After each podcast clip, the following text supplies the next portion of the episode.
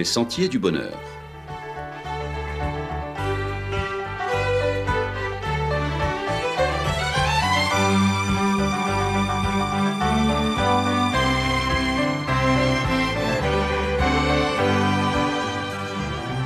Une émission qui vous apporte un message d'espérance, de paix, de joie et de confiance. Chers amis auditeurs, bonjour. Empoisonnement général. Triste réalité de nos pays que de véritables paradis aux paysages de cartes postales qui font rêver dans le monde entier, qu'ils soient devenus, de par la cupidité de certains, de véritables ghettos contaminés au chlordécone. Or, ce n'est malheureusement pas un accident, un simple dérèglement subit de la nature. On ne peut pas dire, comme pour certaines catastrophes dites naturelles, que c'est la faute à personne, que c'est la faute à pas de chance. Il s'agit là d'un lent et d'un véritable empoisonnement entraîné par la cupidité, la course au rendement, par la recherche du gain, par la course à la rentabilité, sous la pression des lois implacables de la concurrence et du marché, et ce qui amplifie le sentiment d'injustice de la population, largement affectée par cette catastrophe écologique, c'est que la nocivité de ce produit était connue et son interdiction de ce fait arrêtée en métropole, alors que l'on a continué à l'époque à armer, à appareiller des hélicoptères spécialement équipés pour doucher les exploitations et shampoigner tout ce qui bougeait en dessous, alors que des enfants innocemment faisaient coucou de la main à la grosse abeille qui épandait sa cargaison hautement toxique au-dessus de leur tête. Sur les exploitations aux Antilles, on a continué, malgré ce qui était connu de la toxicité de ce produit hautement polluant, à laisser des ouvriers agricoles manipuler ce produit sans protection adéquate, au péril de leur santé avec de graves conséquences sanitaires aujourd'hui avérées, car ces différentes pathologies sont suspectées provenir de cet insidieux empoisonnement. Des atteintes neurologiques testiculaires, il est considéré comme étant un perturbateur endocrinien avec des effets sur le foie. Nos femmes frisent la stérilité, nos enfants des retards mentaux, nos hommes se retrouvent avec des prostates grosses comme des pastèques, et qu'on ne vienne pas nous dire une fois de plus responsable mais pas coupable. On nous l'a déjà fait une fois. Il y a des responsabilités puisque la dangerosité du chlordécone est connue depuis 1969, mais sa commercialisation n'a été interdite qu'en 1990. Conformément à la réglementation alors en vigueur, il a pu encore être vendu pendant deux ans. Son emploi a même continué jusqu'en 1993 grâce à deux dérogations accordées par le ministère de l'Agriculture sous la pression de planteurs et d'industriels. Le maintien de la production bananière a primé sur la sauvegarde de la santé publique et de l'environnement. Il faut donc que la justice passe et qu'on ne dilue surtout pas les responsabilités au prétexte d'un imbroglio administratif et judiciaire qui conduirait à un scandaleux et insupportable non-lieu. Oui, il y a une demande de justice qui est légitime, et des voix dans les domaines social, religieux et politiques se font entendre, mais surtout gardons-nous de toute récupération politique d'où qu'elle vienne. Chacun peut à son niveau pousser à la roue pour l'exigence de justice. Cependant, cette démarche ne peut être univoque et portée par une seule entité. Chacun devant ce drame qui touche tout un chacun, et souvent dans sa chair, chacun peut choisir librement les voies et les moyens qui lui sont propres et propices pour faire entendre ce besoin, cette exigence de justice, cette revendication légitime. L'Église adventiste, quant à elle, a depuis toujours milité pour le respect de la nature, le respect de la création de Dieu et donc le respect de notre environnement, le respect de la dignité humaine.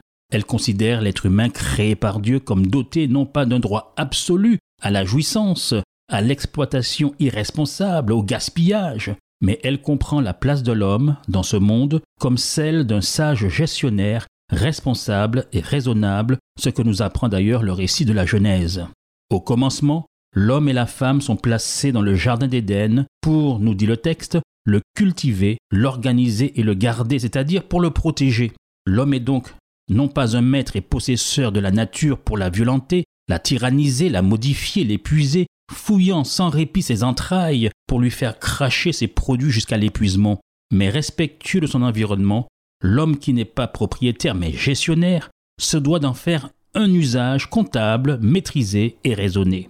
On en voit le rappel dans les livres de l'Exode et du Lévitique avec le commandement sur le sabbat qui règle les rapports entre l'homme créature est le Dieu créateur qui pose de façon souveraine sa marque sur le temps et l'espace.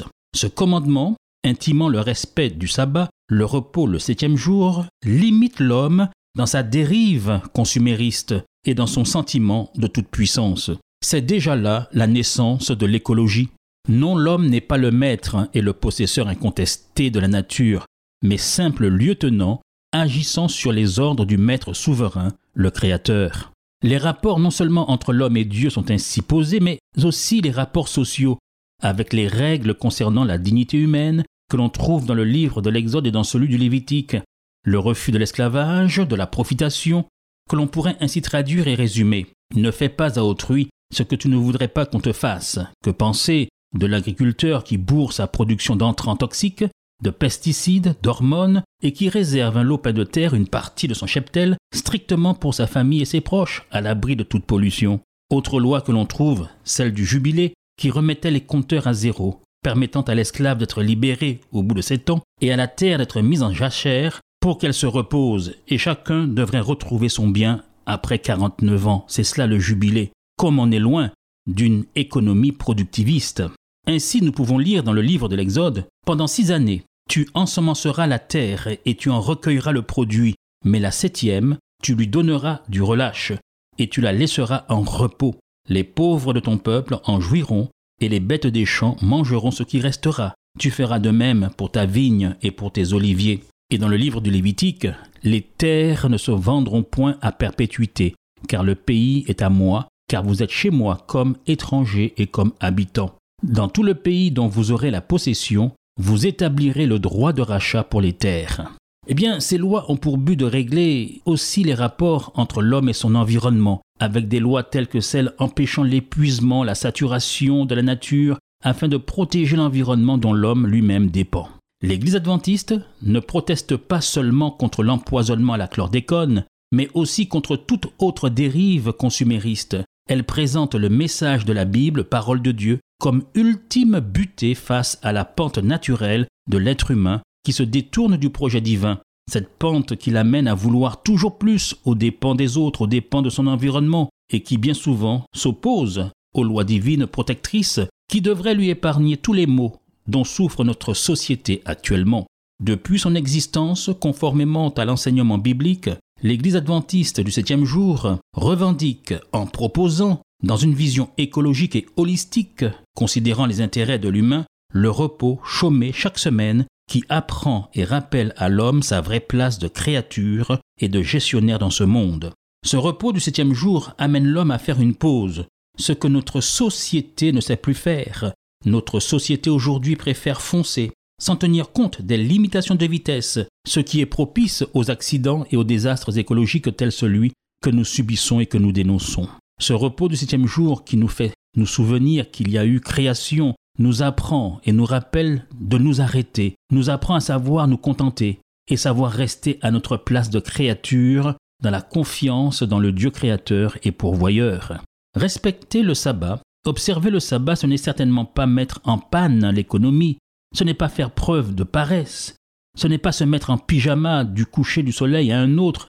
Il ne s'agit pas, en observant le sabbat, de ne rien faire, mais c'est au contraire militer, protester.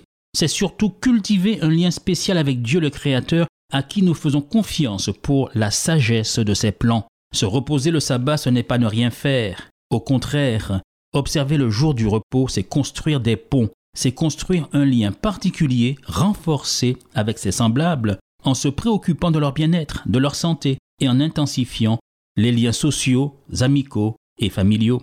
Se reposer le sabbat, c'est prendre le temps d'enrichir ses relations humaines, c'est créer du lien, c'est mettre à distance son travail en sortant de l'engrenage de la productivité à tout prix, obnibulée par le profit, obnibulée par l'argent.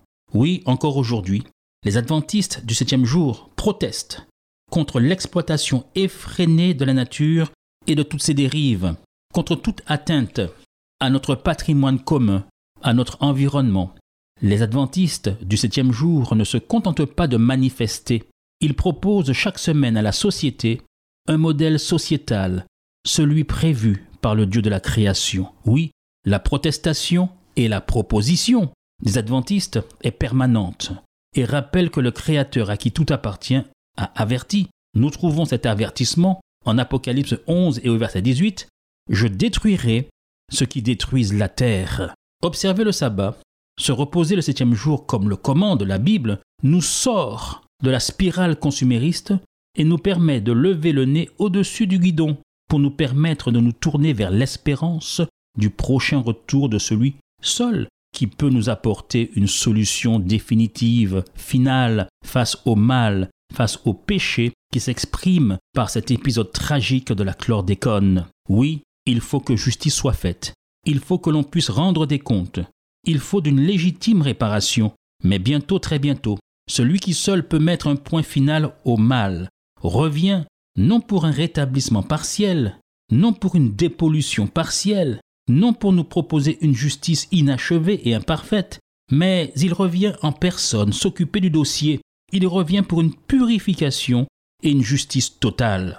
Ce qui est promis, selon les mots de l'apôtre Pierre dans son épître, mais nous attendons, selon sa promesse, de nouveaux cieux et une nouvelle terre où la justice habitera. Nous attendons non pas dans un attentisme démobilisateur, mais nous attendons activement et en force de proposition. Nous attendons celui qui revient, non seulement pour une dépollution de nos terres, non seulement pour une dépollution de la terre, mais pour une purification, un renouvellement, une dépollution de nos cœurs, car c'est du cœur que procèdent nos agissements. Alors, chers amis auditeurs, en vous disant la semaine prochaine, pourquoi ne pas commencer dès maintenant cette purification, cette dépollution, cette décontamination de nos cœurs si nécessaire, car comme le déclare le sage dans le livre des Proverbes, garde ton cœur plus que tout ce que l'on garde, car de lui dépendent les issues de la vie. La création attend le retour du roi. Les arbres sont prêts à éclater de joie. Les montagnes se lèvent pour saluer le Dieu. La terre aride attend son fleuve de gloire. Le roi va venir, le roi va venir, le roi libérer toute la terre, le roi va venir, le roi va venir. Le roi va venir. Libérer toute la terre.